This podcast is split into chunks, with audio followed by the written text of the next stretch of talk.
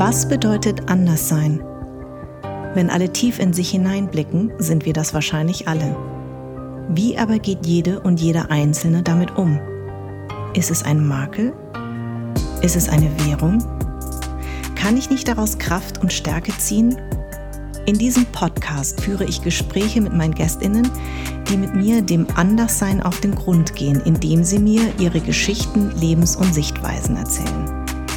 Unser Partner ist seit Beginn dieses Podcasts die junge Automobilmarke Seat. Seat steht für Respekt, Toleranz, Chancengleichheit und Vielfalt und wird uns auch in diesem Jahr begleiten.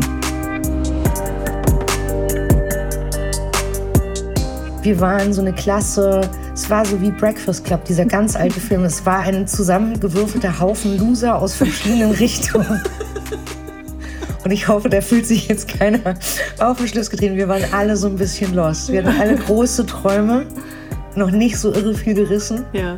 Und, äh, und diese Schule äh, hat mich zum Schreiben gebracht. Deswegen, ähm, ja, wenn sich jemand jetzt gerade fühlt wie ein absoluter Loser, das kann der Schlüssel zum großen Glück sein. Und dann habe ich ja bei kreativen Dingen auch gemerkt, dass ein, dass einen so, so, so ein bisschen Dummheit manchmal rettet, ja. weil man völlig naiv ist. Langsam glaube ich, dass, ähm, dass das vielleicht auch mehr angeguckt wird, wie unsere Branche gebaut ist. Mhm. Also dass es viel um Macht geht, viel um, also es sehr eng gestrickt ist, ähm, sehr viele Vernetzungen gibt und, und, und das ähm, gefährlich ist, sich zu äußern oder nicht gern, nicht gern gesehen. Man gilt natürlich als Nestbeschmutzer, und, aber der andere Aspekt war mir wichtiger. Wenn du dich ins Feuer stellst, musst du dich halt auch nicht über die Hitze wundern.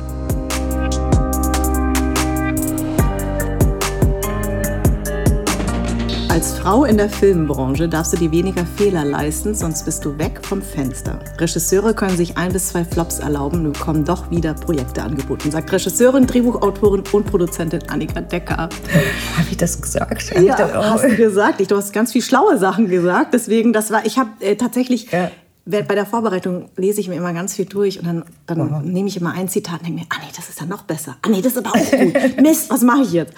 Aber ähm, Du bist ja bei mir im Anderssein-Podcast, weil äh, du einfach ganz, ganz viele Voraussetzungen hast für, unsere, für unseren Podcast. Unter anderem einfach, weil unsere Branche ja sehr, sehr männerlastig ist. Ja, das kann man wohl sagen, ja. Und einfach dein Werdegang finde ich so äh, spannend, weil der wirklich anders ist. Ähm, ich fange mal an, du kommst aus einer totalen Lehrerdynastie. Ja und äh, bist in der Nähe von Marburg geboren und aufgewachsen. Mhm. Mhm.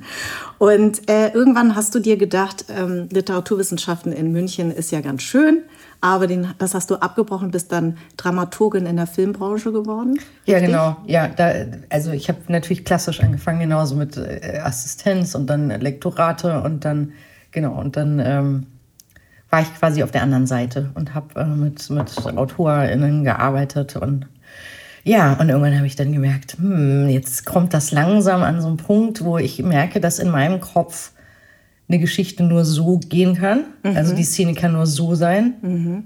Und dachte, das ist nicht gut. Also das ist ja nicht nicht, nicht gut als Beraterin, mhm. weil ich möchte ja niemandem was aufzwingen. Vielleicht muss ich die Seiten wechseln. Und Wie war das eigentlich, als du damals zu deinen Eltern gesagt hast, die ja LehrerInnen sind? Äh, übrigens, ich höre jetzt auf, ich, ich studiere nicht mehr und ich gehe in die Filmbranche. Ich meine, das ist doch Albtraum, oder? Absoluter ja, kann ich mir total vorstellen. Ich weiß nicht, ob deine Eltern begeistert waren. Nee, gar nicht. Also meine Mutter wusste, die hat Absoluter beide Horror, studiert, oder? genau, ja. und haben auch gesagt, absolute Horror, vor allem vietnamesisches Migrantenkind. Ja, ja. ja. Aber äh, bei dir ist es ja auch so, äh, beide aus, also Lehrer und ke kennen ja eigentlich gar nichts aus der Filmbranche wahrscheinlich, oder? Und Überhaupt dann auch ein nicht. Studium abbrechen. Äh, äh, Studium abbrechen war schon mal der erste Downfall. Ja. also eben, ich schätze mal eben, dann hast du auch äh, Eltern, die großen Wert darauf mm. legen, großen Wert auf Bildung. Ja. Und, ähm, und ich war peinlicherweise auch immer sehr gut in der Schule und ja. deshalb war das. Äh, ich nicht. Das, ja, ich, weiß, ich war aber in Hessen auf der Schule, muss man das vielleicht so sagen. Ich war in Hessen auf der Grundschule und war super gut. Dann kam ich nach München. Ich war mit dem Fitz hier auf, der, äh, ah, auf dem Gymnasium what? mit Florian okay. David Fitz. Genau, der war eine Klasse denn? unter mir. Okay. Ich war richtig schlecht in der Schule. Ich habe so mit Ach und Krach habe ich mein Abi geschafft. Ja, aber das wäre mir auch passiert in Bayern. Ich habe, ich habe äh, völlig ahnungslos vor mich hingelebt und dachte, ich bin, bin, bin äh, super schlau, aber. und dann kamst du ja. nach München. Und da haben sie dir gesagt, sorry, du bist nicht super schlau. Genau. nee, aber äh, ich glaube schon, dass das Schulsystem da echt äh, härter ist und, und viel krasseres Programm. Also ich glaube, mittlerweile ist ja zentralisiert, aber mhm. egal. Ähm, ja, ich war, ja, deswegen. Aber wie, wie kam das denn, dass du dann so ein. Ich, also, das glaube ich dann schon im Nachhinein sehe ich, wie ähm, Film begeistert und Filmwelt begeistert zum Beispiel meine Mutter ist, die, die auch ein, ja. wenig zum, zu, zum Drama neigt und, und all diese. Und ich glaube schon, dass, dass äh, man untergründig vielleicht ähm, Kindern auch manche Träume mhm.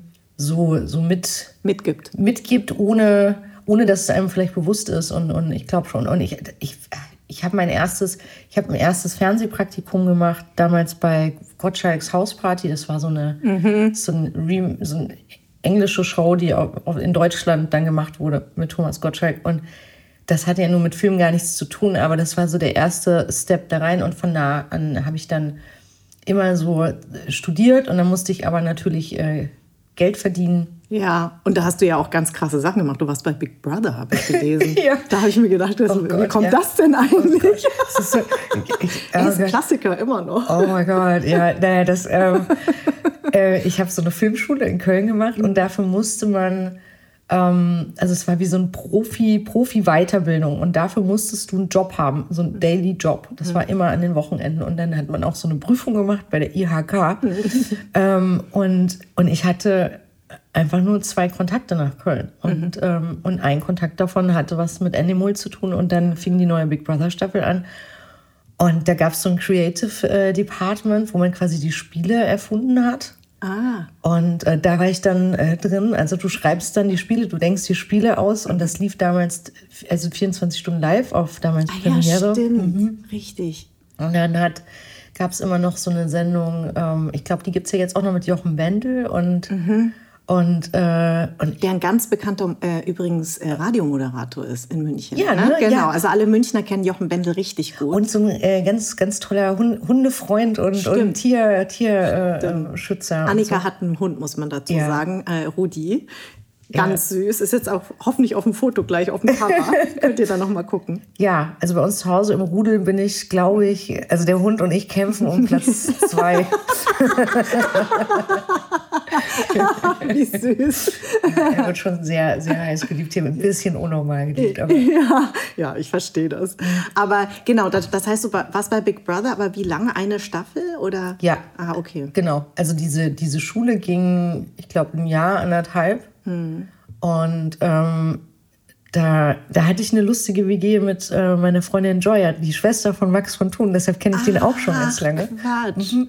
Ach, wie witzig. Und die kam immer aus München äh, nach Köln an den Wochenenden und dann haben wir so eine ganz spießige Lerngruppe gemacht und haben ähm, ja, haben uns dann zusammen auf die Prüfung vorbereitet. Und, und sag mal, als du auf der Filmschule warst, hast du dir das so vorgestellt? Weil das ist ja immer so ein bisschen in dieser Naivität, dass man sagt Filmschule und man denkt nee, dann gleich nee, Glamour nee. und Hollywood es, und dann landet man bei Big Brother. Ist nee, nicht? es war nicht, also es war für mich schon, ich hatte, also als ich nach ähm, Köln ging zu der Filmschule, war, ähm, war Kirchkrise in München. Ah. Und das war ja äh, wirklich. Die Kirchgruppe, ne? Muss ja, die Kirchgruppe. Äh, mhm. es, es, kam raus, dass da viele, viele, ähm, viele einzelne Unternehmen, die zu dieser Gruppe gehörten, ja eher irgendwie finanziell nicht, nicht gedeckt waren. Und ja. dann ist das alles zerbrochen und zersplittert und ganz viele Leute haben Medienjobs verloren. Mhm. Und ich habe meinen Job auch verloren. Mhm. Und, dann, äh, und dann kam die große Stunde meines Vaters. Da war ich ja schon 143 Jahre alt. und, ähm, und dann hat mein Vater, wie ein langes Gespräch mit meinem Vater irgendwie gehabt, und der hatte, der hatte googeln gelernt, neu, mhm. und hat ähm, diese Filmschule gegoogelt. Ach so. Und das war seine große Hoffnung, dass ich wenigstens irgendwas, irgendeine Art von Abschluss. Ausbildung und hat mich, und die musste man, äh, also man bekam einen Kredit für diese Schule, das war eigentlich ganz gut und musste den dann die, die Jahre danach abbezahlen mhm. und, und sich vorher bewerben. Und äh, ehe ich es mich versah, ähm, hatte ich mich da angemeldet, hatte dann eben Joya auch noch äh, äh, bei einem Abendessen überredet und dann haben wir zusammen. Und es war eben nicht diese, also wenn jetzt jemand auf der, das muss man jetzt mal vielleicht sagen, wenn jemand auf der Filmhochschule München war oder hier mhm. auf der DFFB, mhm. das ist ein Elite-Studiengang. Mhm. Da, da, also da kommen dann, weiß ich nicht, zehn Leute von, von Hunderten oder, oder wahrscheinlich sogar Tausenden von Bewerbern werden genommen, mhm. die ähm, die erhalten dann eine Top-Ausbildung. So war das nicht. Mhm, mh. Wir waren so eine Klasse, es war so wie Breakfast Club, dieser ganz alte Film. Es war ein zusammengewürfelter Haufen Loser aus verschiedenen Richtungen.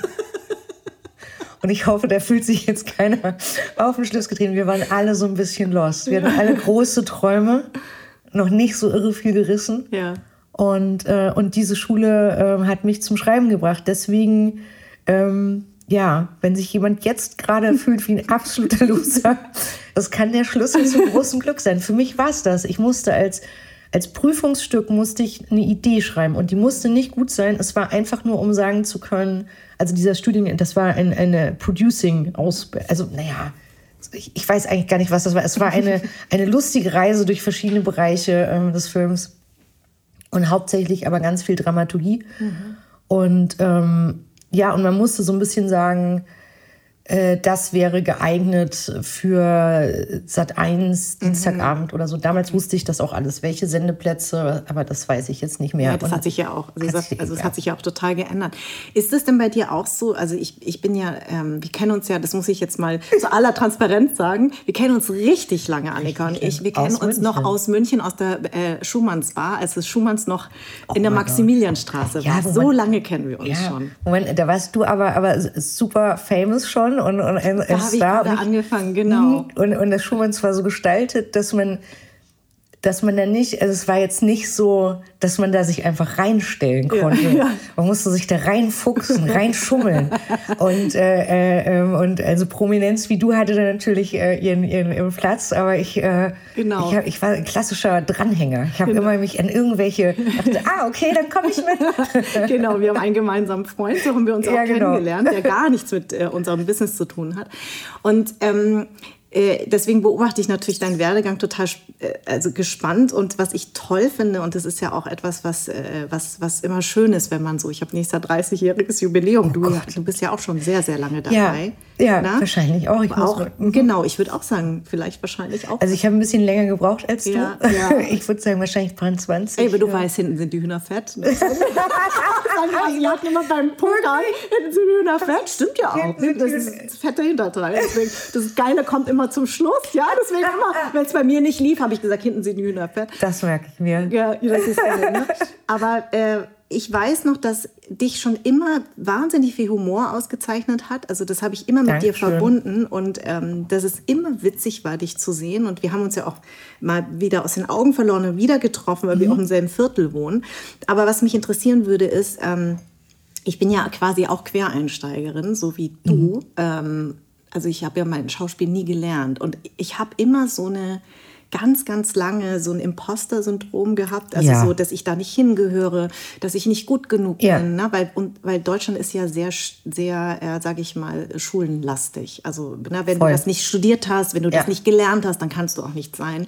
Ich habe ganz lange gebraucht, bis ich mich davon frei gemacht habe und habe mich auch bis heute fühle ich mich großen TheaterschauspielerInnen immer mache ich mich immer ganz klein, obwohl ich ja eigentlich auch schon so eine Vita habe. Wie ist es denn bei dir, weil du eben jetzt erwähnt hast, nicht auf diesen großen Filmhochschulen gewesen zu sein? Es, also ist, ist äh, genauso. Mhm. Und ich glaube, ich glaube am Ende, äh, hinten sind die Hühner fett.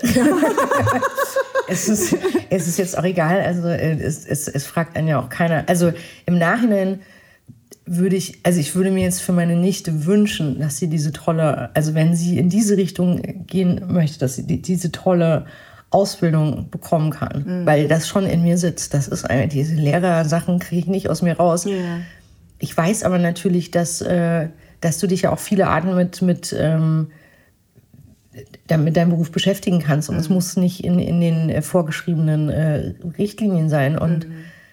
ich glaube auch, also ich muss zum Beispiel sagen, als ich mein Literaturstudium angefangen habe, das war genau die Zeit, wo ich, und ich, ich lese immer. Mhm, das, das war die Zeit, wo ich nichts gar nichts gelesen habe, da ist mir die Lust, also das kann ja auch den, den umgekehrten Effekt ja. haben oder dass man, ja, ich meine, ich glaube, sich bilden und sich informieren ist ein lebenslanges Thema. Mhm. Und vielleicht ähm, vertut man sich manchmal, wenn man irgendwie nur den Fokus auf diese Zeit legt. Aber ich habe trotzdem irgendwie fest vor, also ich merke immer wieder, wie ich dann schon auch Lust habe, ähm, vielleicht nochmal irgendwie so, so einen Kurs in irgendeine mhm. Richtung zu machen oder Filmgeschichte und also da, da sehe ich schon Lücken, aber jeder hat diese Lücken. Genau. Ich kann ja auch nicht sagen, welche Stadt an welchem Fluss liegt. Das ja, ist nee, ich auch nicht. Oh Gott, ich bin in Geografie. Kennst du das, wenn dann immer so dieses ähm, Wer wird Millionär-Syndrom, dass man sich denkt, oh mein das Gott. Das wäre mein Albtraum, wenn, ich mein da sitzen, wenn ich da sitzen müsste. Und dann müsstest du bei der 500-Euro-Frage, ja, scheiterst du genau aus.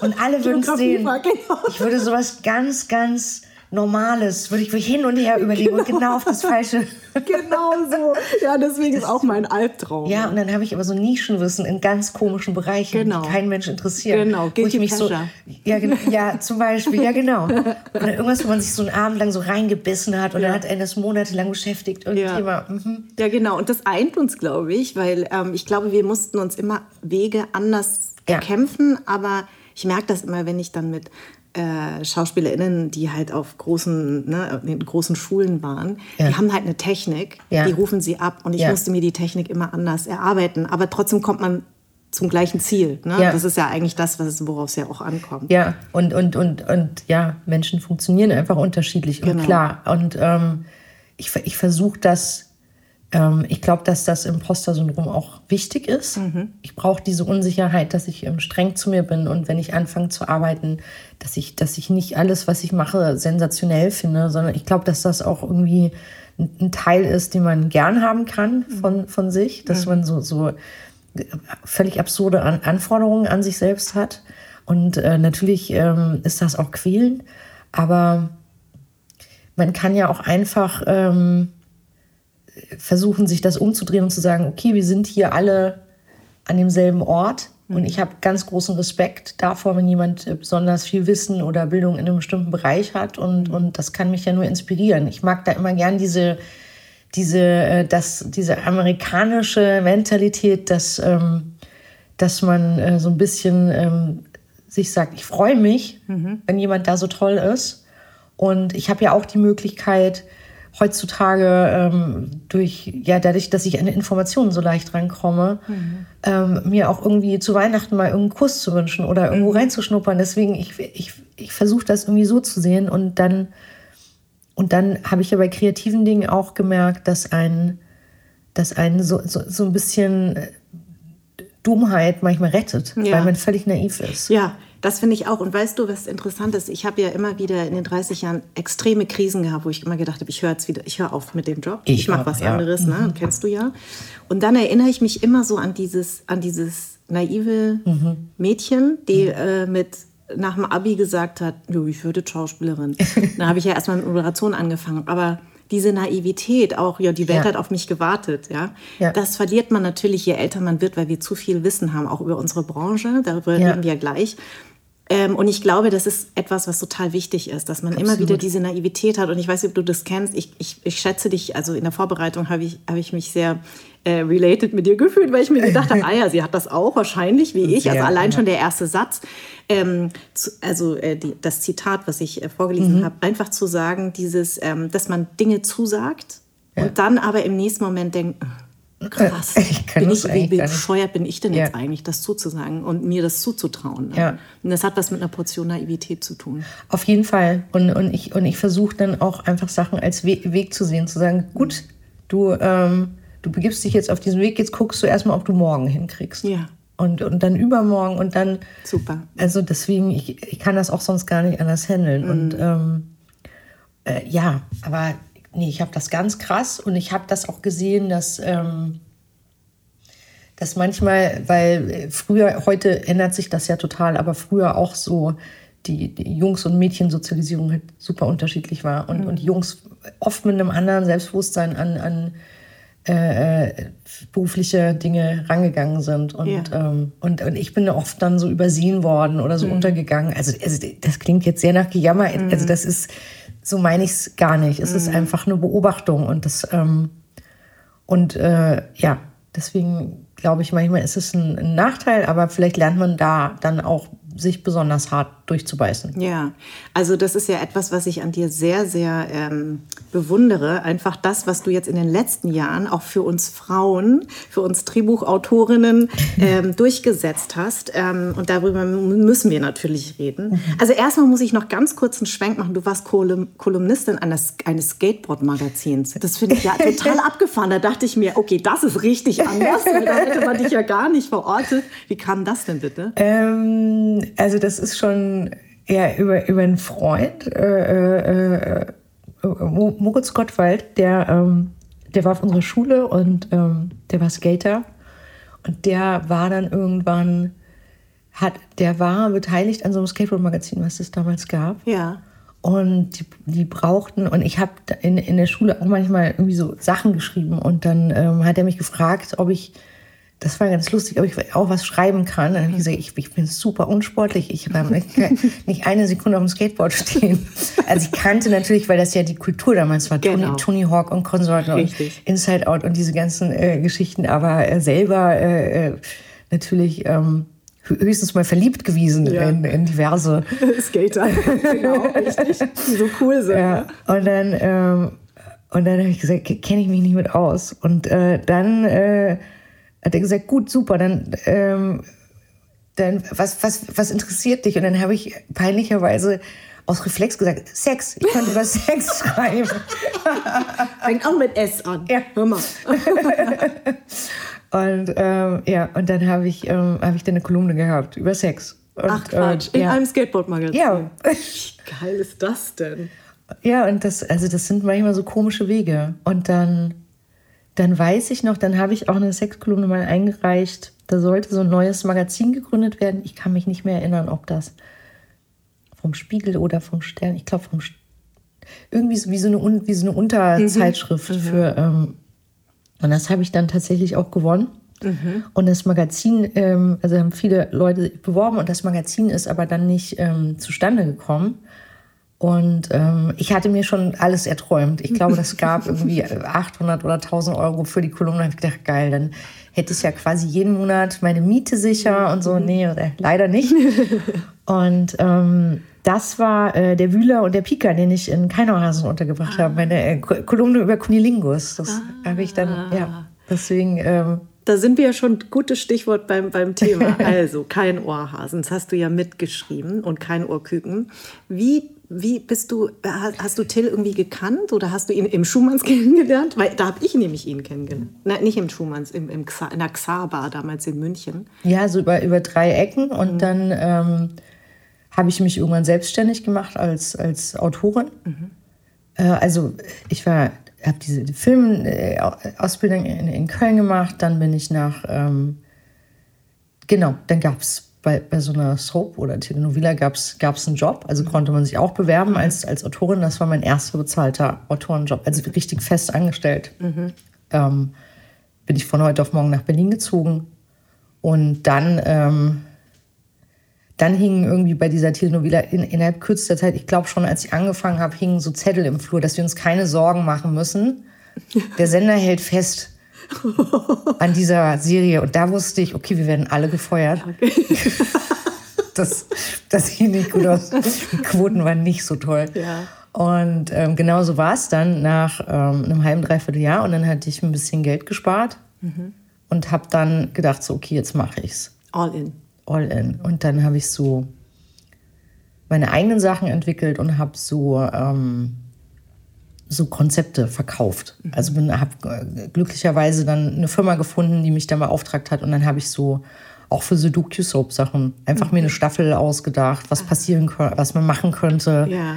Also jetzt nicht, was die Leute dann sagen, sondern mhm. wo man, in welche Situation man die begeben könnte, damit irgendwas passiert oder habe alles Mögliche an Konzepten, Auftragsarbeiten gemacht und, und meine eigenen Sachen geschrieben und genau. Und dann habe ich irgendwie Tils äh, Geschäftspartner Tom Zickler irgendwie mhm hier irgendwo in Berlin wieder mhm. zufällig getroffen habe, das erzählt, dass ich Autorin bin und dann, genau. Hat er die Connections gemacht. War dir schon immer bewusst, dass du so einen Humor, also dass du, nee. dass, dass das deine Expertise der Humor sein wird? Nee, also das war jetzt in den 90ern als Frau eher ein Nachteil. Genau. Dass man so, also ich dachte auch, ich dachte auch am Anfang, das ist ein super Flirt-Gimmick, aber das das war es jetzt nicht. so. Also das, das äh, zu der Zeit äh, war das jetzt nicht so nicht so cool, wenn man ich, ich aber da habe ich es auch habe ich also aus einer Unsicherheit heraus übertreibt man manche Sachen ja. Mhm. Und wenn du jemanden kennenlernst und dann verarschst du den einfach direkt, das ist, das kommt einfach nicht so gut an, ja, generell. Ja, ja, das stimmt. Oder so. Und das, ähm,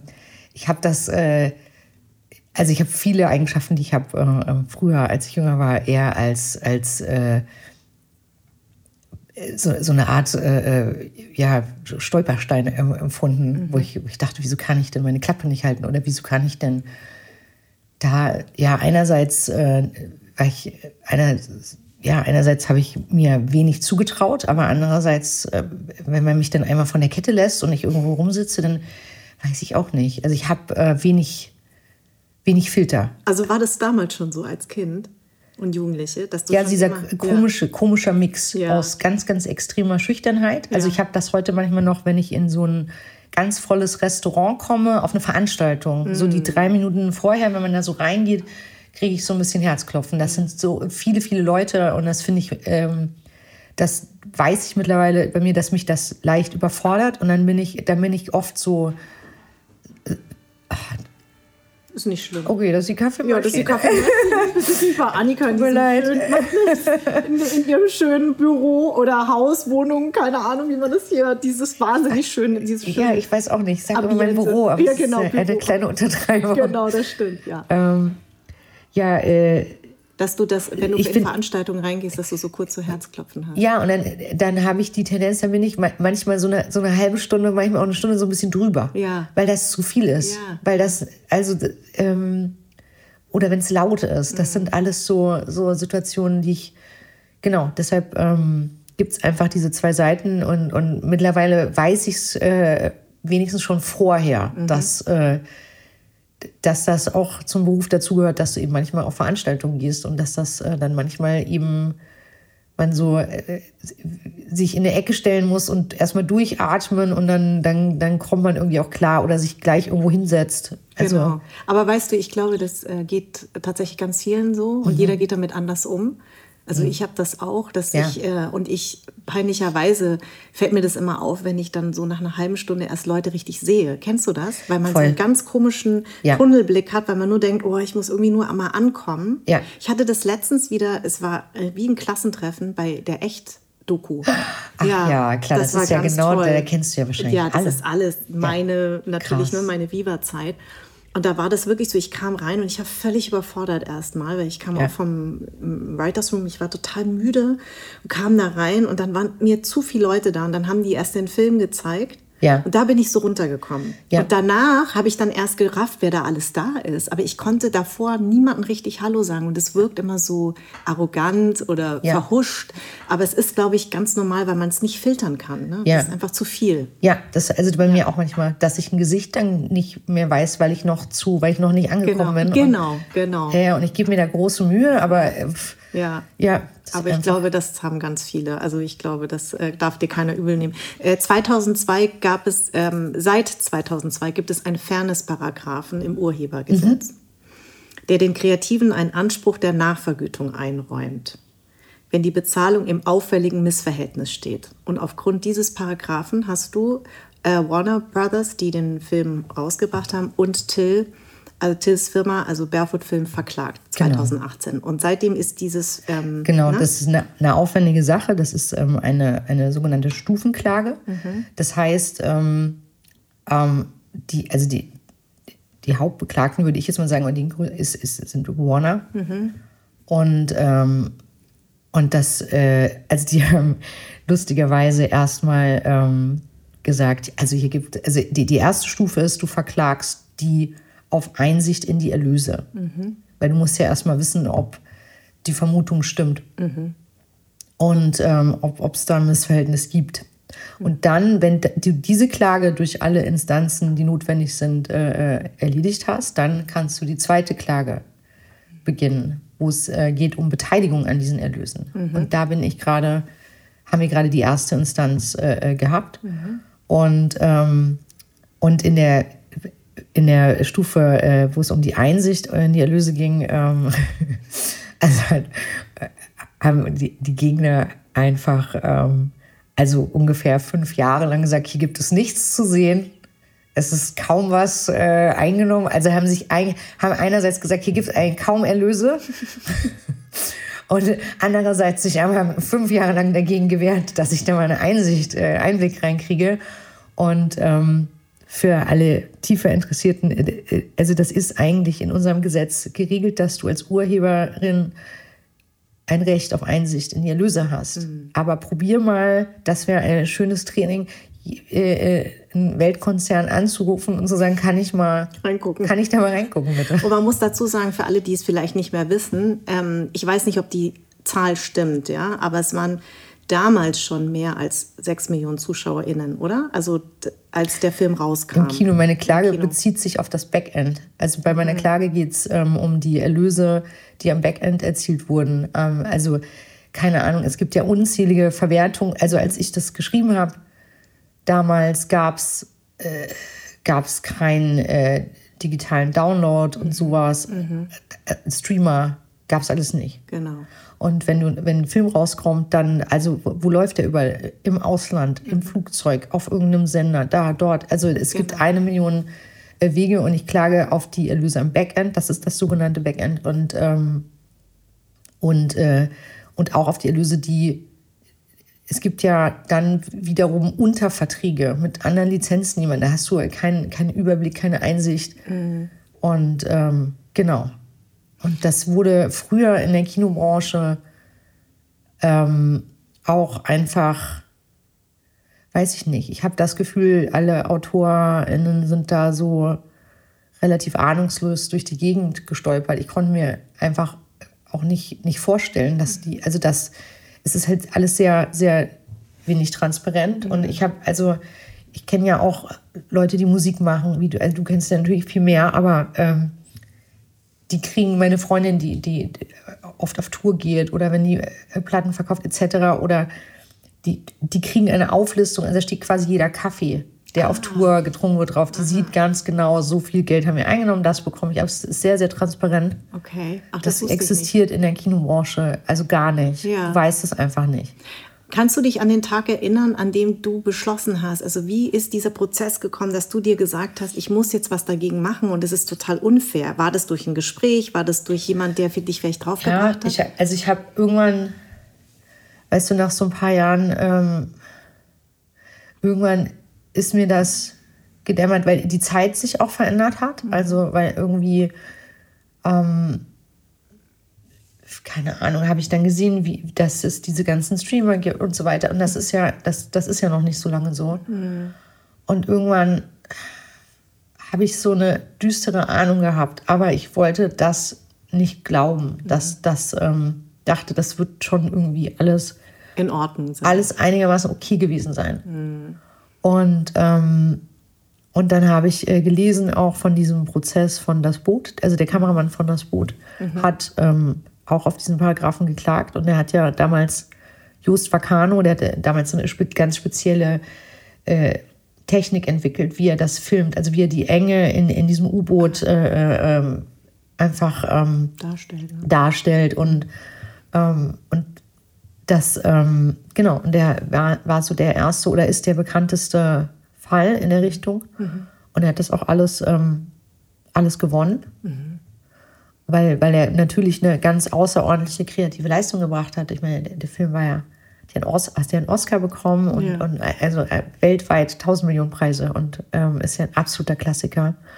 Und ähm, natürlich auf, auch aufgrund äh, seiner Kameraführung. Ja. Also, und ähm, ja, und dann habe ich äh, da irgendwie von gelesen und dann ähm, habe ich mir einen Termin gemacht bei diesem Anwalt, mhm. Dr. Rieber, und ähm, bin war sowieso in München und dann bin ich da im Büro vorbei und ich dachte, das ist jetzt einfach so ein halbstündiger Termin und habe also auch gehofft, dass ich da gesagt bekomme, so nee, äh, mhm. das ähm, ist alles, hat Rechtens. alles seine Richtig Richtigkeit und dann hat der so ein bisschen sich, also natürlich muss man tiefer in die Materie eintauchen, mhm. ähm, um, um dann wirklich was äh, sagen zu können, aber der hat sich da so, so ein paar Sachen zu angeschaut und ähm, ja, hat mich beraten und da bin ich dann, äh, ziemlich vor den Kopf gestoßen rausgestolpert. Glaube ich. Ähm, also nicht, nicht, nicht, weil das ein unangenehmes Gespräch war, sondern weil ja, ich, verarscht. ich Ne? habe angefangen zu begreifen, dass das ähm, alles nicht so stimmt, wie ich das denke. Und dann habe ich sofort Klage eingereicht. Was ich Also beziehungsweise Ja. das, was Leute manchmal auch nicht ähm, sehen, ist, das hat einen Vorlauf. Also das ist wie wenn man in einer Beziehung ist und man sagt schon so 20 Mal ein Jahr lang, also ich mache wirklich Schluss dann Ja, oder so. ja. Also da gehen Briefe los, da, also es gibt schon viel, viel, äh, äh, viele ähm, Schreiben, bevor man überhaupt sagt, so, jetzt am so und so vielten, also wenn ihr uns nicht antwortet oder wenn es kein Gespräch gibt oder an irgendeine Art von Entgegenkommen oder sich mal zuhören, dann werden wir klagen. Und also, und das hatte diesen Vorlauf und dann haben wir das eingereicht und dann, ja, und dann ja. nahm das irgendwann seinen Lauf. Was ich ähm, bewundernswert finde, ist, das ist ja was super Unangenehmes. Ja. Unsere Branche ist super, super klein.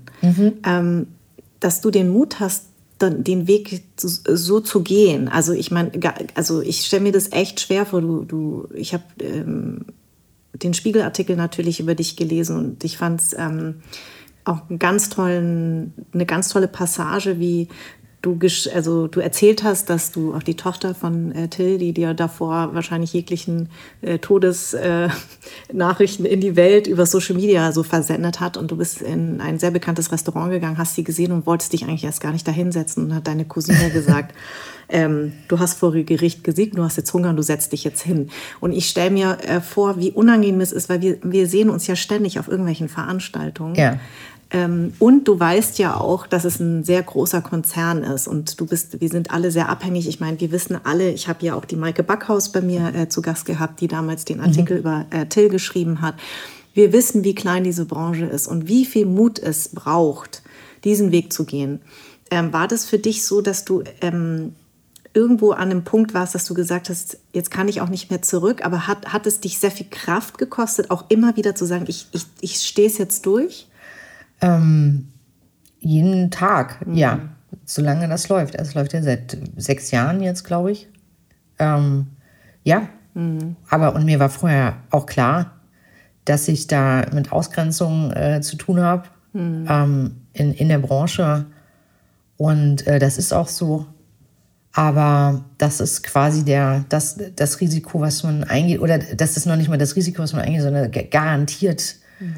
Ähm, und langsam, glaube ich, langsam glaube ich, dass, ähm, da- dass das vielleicht auch mehr angeguckt wird, wie unsere Branche gebaut ist. Also dass viel um Macht geht, viel um, um also es sehr eng gestrickt ist, ähm, sehr viele Vernetzungen gibt und, und, und das ähm, gefährlich ist, ähm, sich zu äußern oder nicht gern, nicht gern gesehen. Man gilt natürlich als Nestbeschmutzer und ähm, aber der andere Aspekt war mir wichtiger.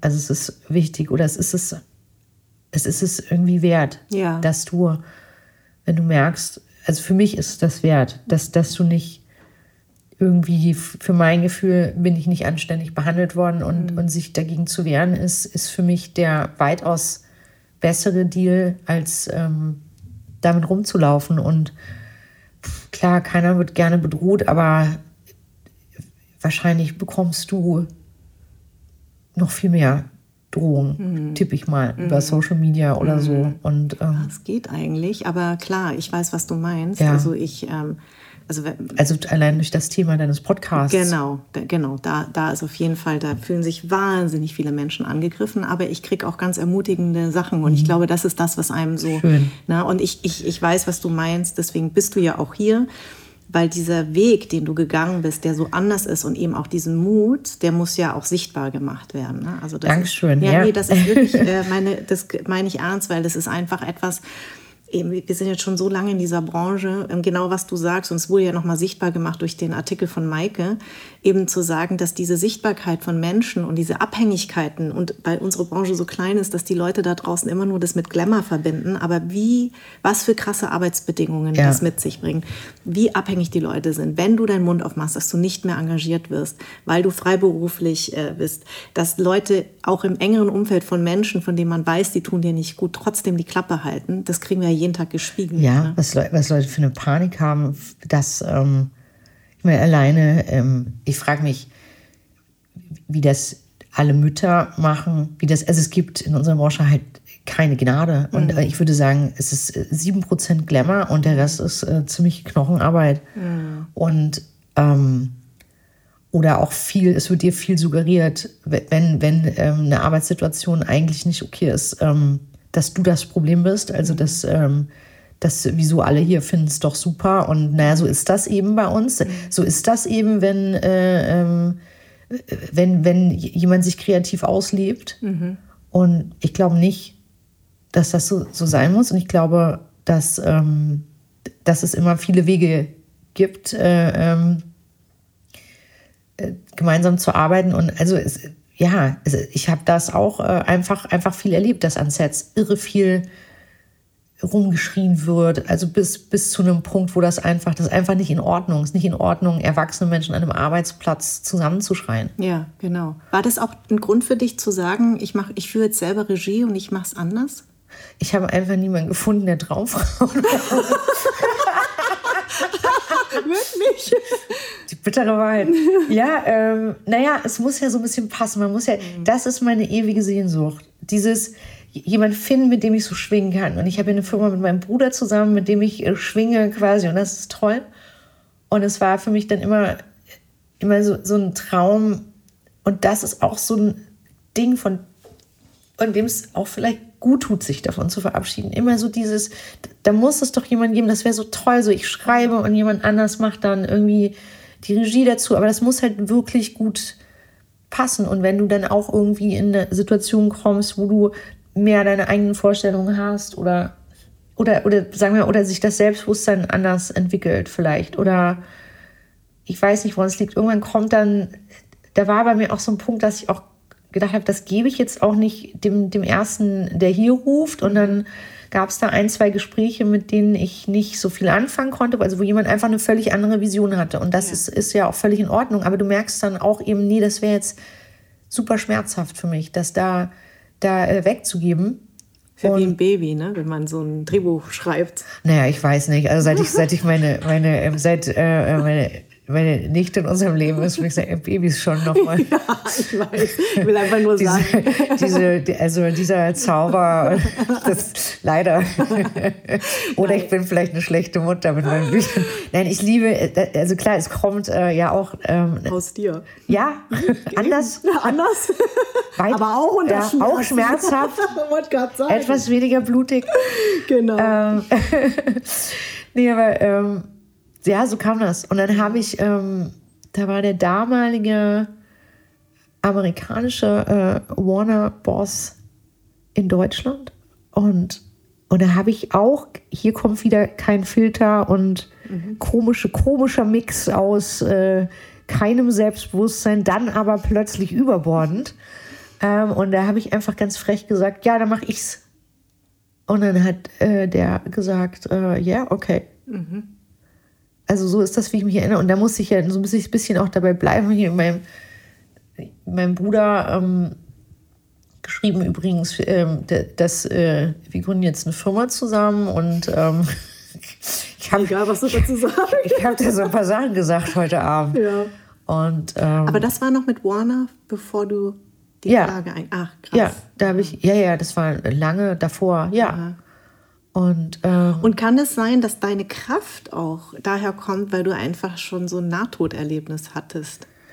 Du hast ja, wann ich, war das? 2010 war das? Hattest du eine nicht diagnos, diagno, diagnostizierte Nierenentzündung. Das ist in einer Blutvergiftung geendet mit Organversagen, bis acht Tage im Koma gelegen. Ja, muss also das alles neu lernen.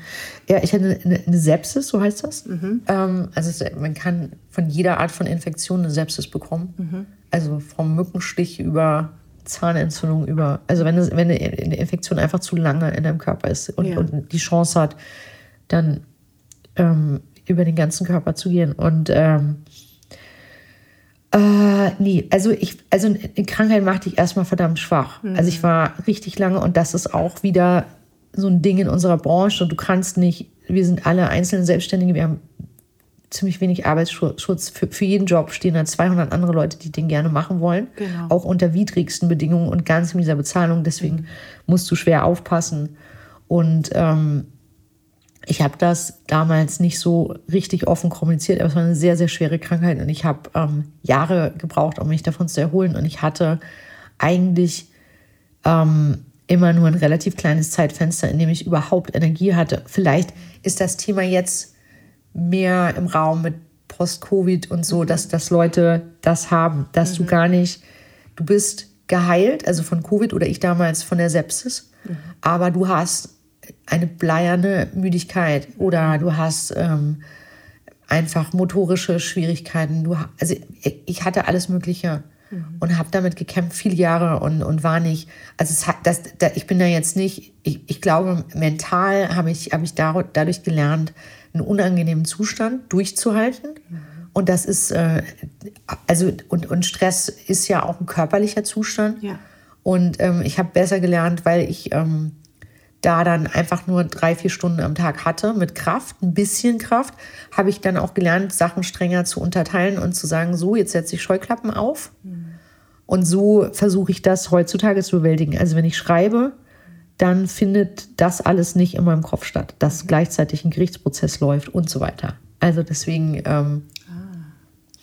und dann mache ich mir auch immer klar, dass ich ja die Angreiferin bin. Ja. Und ähm, und deswegen das ähm, auch frei gewählt. Also ja, das ist, ich finde es ähm, ja auch immer, immer wichtig im Leben, dass du dich erinnerst, äh, Moment mal, wer, wer, hat die Verantwortung? Also wo ist ich, also das ist ja, ich habe mir das ausgesucht und ich möchte, ich möchte, dass sich was verändert. Ich möchte einfach, dass sich die Situation ändert mhm. von, von AutorInnen. Ich möchte meinen Beruf gern bis ich, bis ich Todunfälle machen und ich möchte andere Bedingungen. Und der amerikanische Streik der Drehbuchautoren, der ja jetzt ewig lang lief, hat, ähm, das war jetzt äh, äh der zweite große Streik, soweit ich weiß, überhaupt in der amerikanischen Filmgeschichte.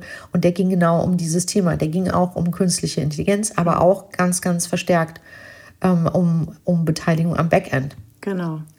Und äh, man sieht da schon, das sind, äh, ich glaube, 10.000, 11.000 äh, äh AutorInnen in, in, ähm, in den USA, die mit großen Hollywood-Stars auf der Straße gestanden haben und demonstriert haben. Mhm. Und da ging es um das gleiche Thema.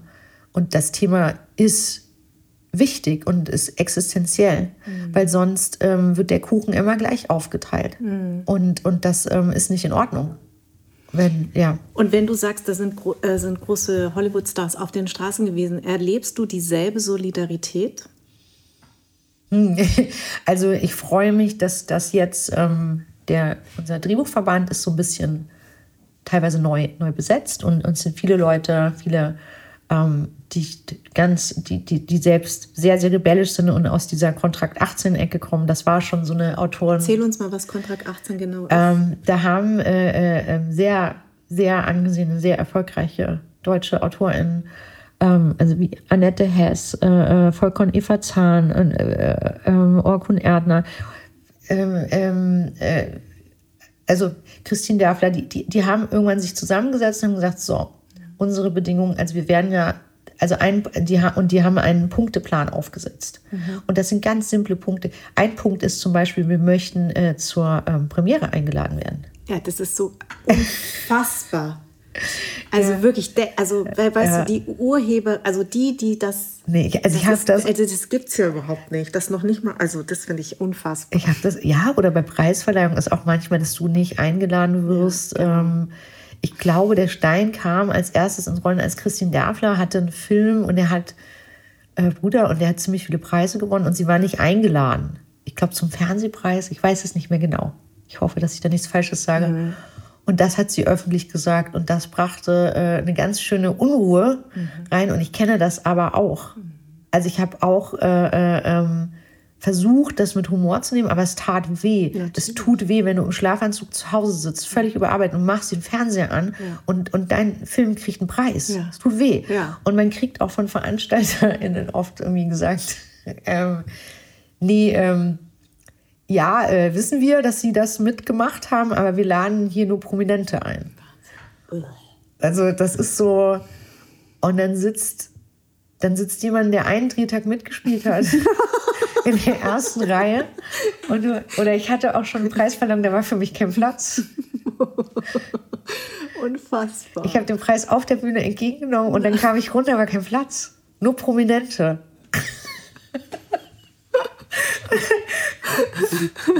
und dann stand ich am, jetzt in meinem schönen Abendkleid, stand, stand ich mit dieser Statue, ein Trottel rum.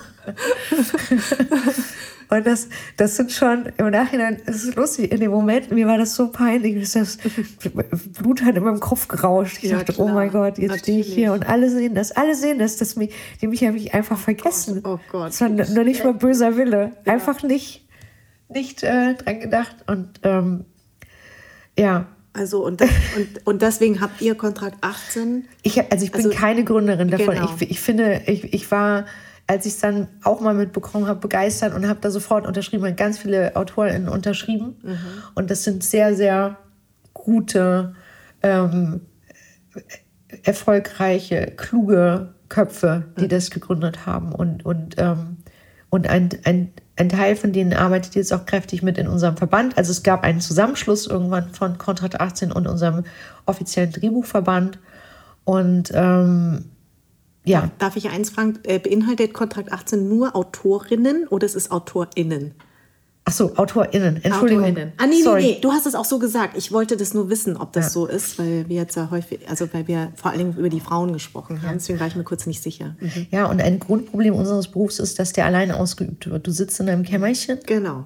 Und wir kannten uns untereinander gar nicht. Und wir haben da immer noch äh, Lücken oder, oder ich ich, ich finde es traurig, weil ich zu, zu vielen Sachen, weil ich einfach fünf Sachen gleichzeitig mache mit dem Gerichtsfall. Ich schaffe das oft nicht. Schreiben, Gerichtsfall und dann noch äh, zu den Treffen und so hingehen.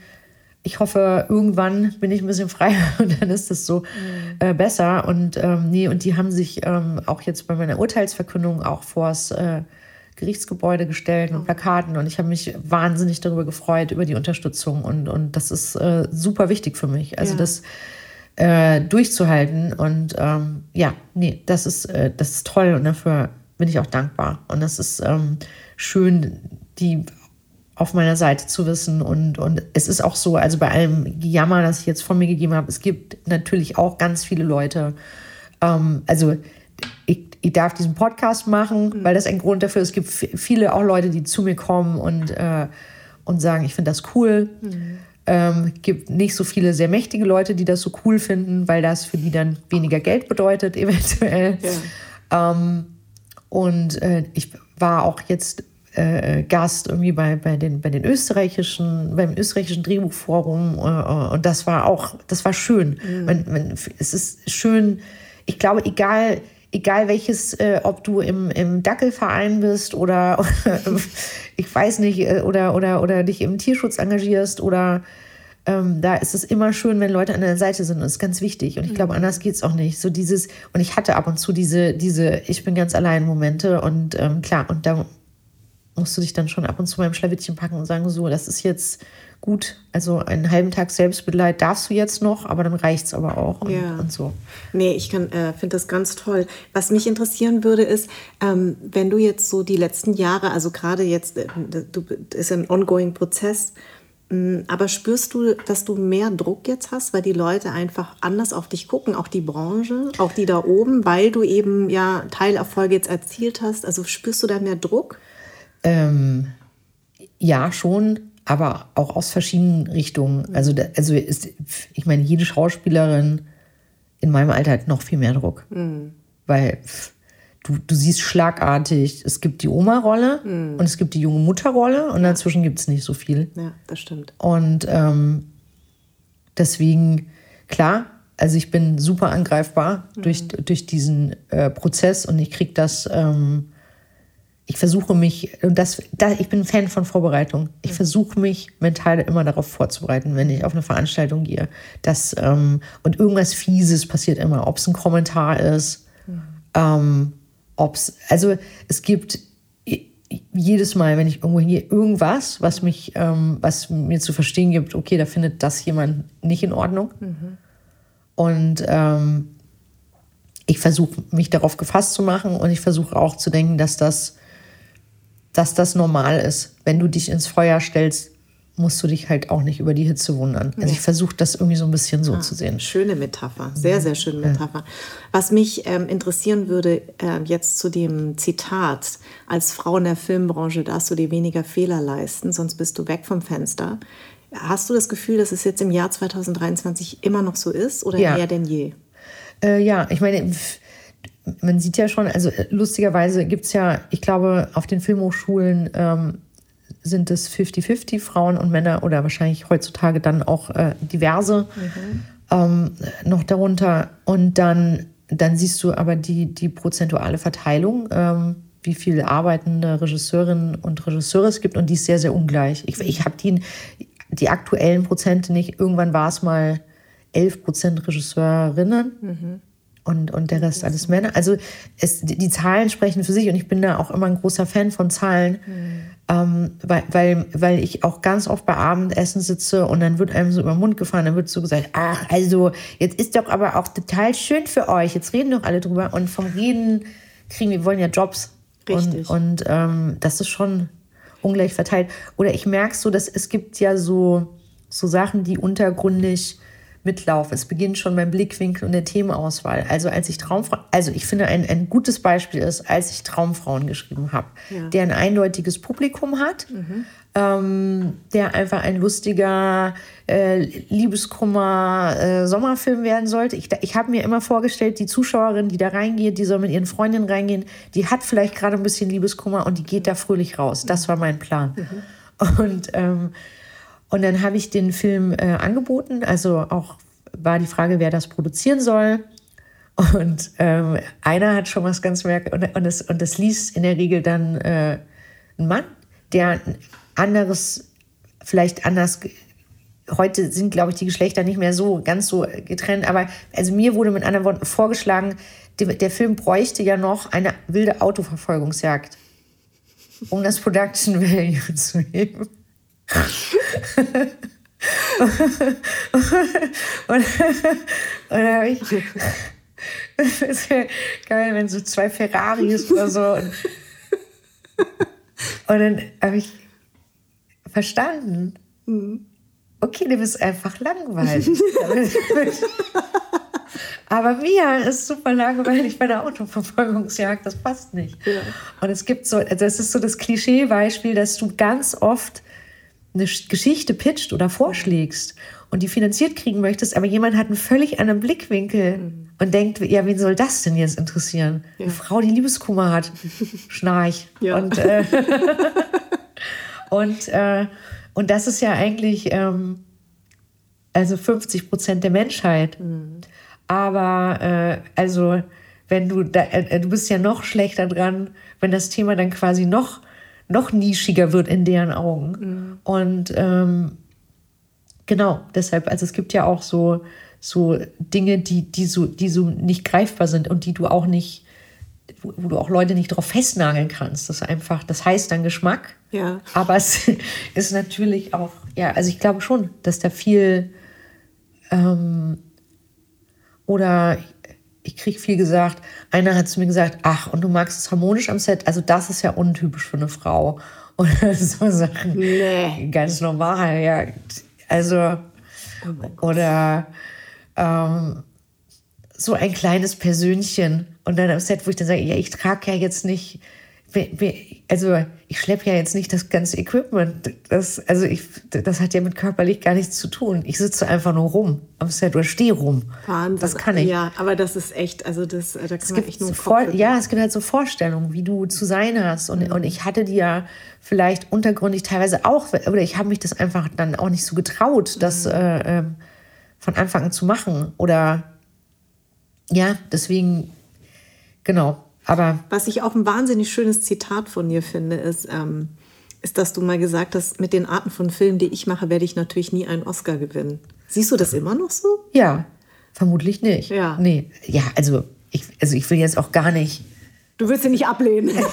ich würde, ich würde einen Oscar äh, äh nicht, nicht ablehnen. Nein, aber ich weiß, was du meinst. Also du weißt, also das, das mag ich eben, ja. Also wenn man irgendwie so ganz klar sagt, nein, ich mache Themen oder ich mache Unterhaltungsfilme. Ich mache Unterhaltungsfilme, genau. Ja. Und ich meine, du, wer weiß, wohin sich der Oscar noch entwickelt, ja? Also. ich weiß nicht, ich, also ich gucke natürlich super gerne alle Oscar-Filme und, mhm. ähm, und ich habe ähm, oder ich habe gerade, Eileen Tetzel hat einen Film gemacht, mhm. der hat mich mhm. total umgehauen, den habe ich äh, gestern gesehen und der ist so... Sie hat Regie geführt, ne? Sie hat Regie geführt, ja. sie hat äh, das Drehbuch geschrieben, sie hat die Hauptrolle gespielt und äh, kann man nur den Hut vorziehen und sie hat, das ist so ein feiner, gefühlvoller, tiefer Film über die Liebe. Mhm. Mit in, also in, in äh, modern, wie das heutzutage ist, ähm, äh, wie wir alle versuchen, unsere Muster nicht zu wiederholen. Es geht sehr, sehr viel darum, dass, dass die Hauptfigur irgendwie ähm, denkt, äh, mache ich jetzt wieder das Gleiche, jetzt lerne ich den nächsten, nächsten Red Flag mhm. kennen. Mhm. Und dann vielleicht täuscht sie sich dann aber auch bei dem. Wie heißt der Film? Äh, Falling into Place. Und der läuft in ganz äh, vielen äh, kleinen Kinos. Mhm.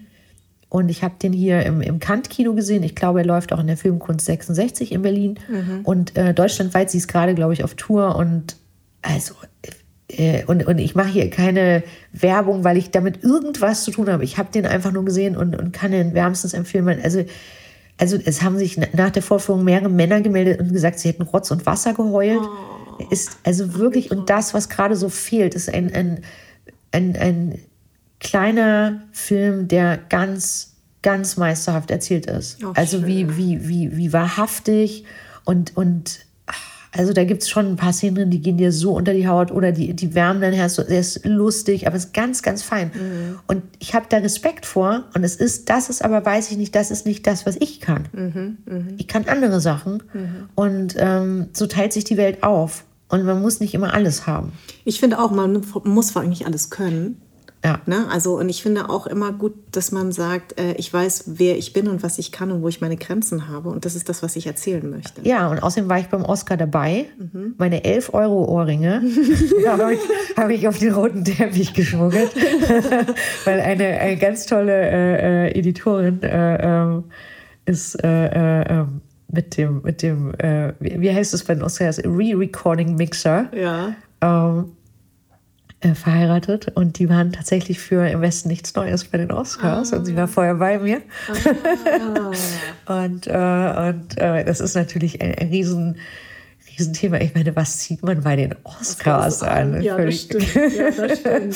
Das stimmt. Da war ich schnell zur Stelle. Mit deinen 11 Euro, 11 Euro finde ich herrlich. Ja, und dann saß ich, saß ich schon bei Mann vor Fernsehen und habe gesagt, da sind sie, da, da kommen sie. Und habe hab wirklich wie mein Großvater, habe ich, hab ich auf den Fernseher fotografiert und es ihr zeitgleich geschickt und gesagt, wir sehen euch gerade im Fernsehen. Es ist geil. Es ist unfassbar. Das ist eine gute Filmszene im Übrigen. Das hast du bestimmt irgendwo reingewurstet. Nee, ich kenne dich doch. Noch nicht. Aber also, Annika, ich finde ähm, es ganz, ganz bewundernswert. Ich, wir werden dich weiter verfolgen ähm, wie, das, wie das ausgeht. Ja, du machst es ja für uns Frauen auch mit, ja, für uns Drehbuchautorinnen, deswegen finde ich das ganz toll. Und ähm, ich bin gespannt, du, du schreibst ja gerade, das würde ich gerne noch äh, zum Schluss erwähnen, äh, weil äh, es war ganz süß, weil mit Annika einen Termin zu finden war nicht so einfach. Sie ist immer so, leid. ich habe gerade Schreib, äh, ich, äh, nein, jetzt habe ich gerade eine Schreibpause, jetzt kann ich vielleicht ein Gespräch mit dir führen. Ähm, an was schreibst du gerade? Du musst nichts, äh, keine Ich, schrei ich schreibe eine neue Komödie. Und äh, planst wann? Nächstes Jahr? Das weiß ich noch nicht genau. Ich hoffe, äh, ich hoffe sehr bald. Ich habe ähm, irgendwie so ich habe gerade, ich habe irgendwie so meinen Mojo gerade so, oder sagt man das noch, das 90er Jahre Sprech. Ja. ja. ich habe doch wieder voll in. Ich, ich habe wieder meine, meine, meine, so, so eine gute kreative Energie gefunden. Ich bin ganz glücklich. Ich habe so, ich sitze oben in meinem kleinen Zimmerchen und dann tippe ich da rein und dann habe ich irgendwie Spaß. Dann zimmer ich kleine Szenen zusammen und, und das, das, ähm, ja, ich habe gerade irgendwas irgendwas will da gerade raus. Und Super. das macht total äh, Freude. Und ich bin ganz dankbar dafür. Ich weiß, wie selten das ist. Ja, ich Hatte ich seit Jahren nicht mehr. Also, Ehrlich? Ja, das ah. war echt. Äh, ja, und deshalb, ja. Und, ich, ich, und wir sind live dabei. okay, liebe Annika, vielen, vielen Dank für das tolle Gespräch. Ich danke dir. Ich bin so stolz, dass ich eingeladen wurde. Anderssein ist eine Produktion der Farn und Pracht Company. Idee und Konzept stammt von mir, Redaktion Anja Prinz und ich, Schnitt Anja Prinz, Soundmixing und Editing Henry Uhl, Musik Perry von den Beethovens und zuletzt möchte ich mich bei Seat, der Amano Group und allen anderen bedanken, die diesen Podcast unterstützen.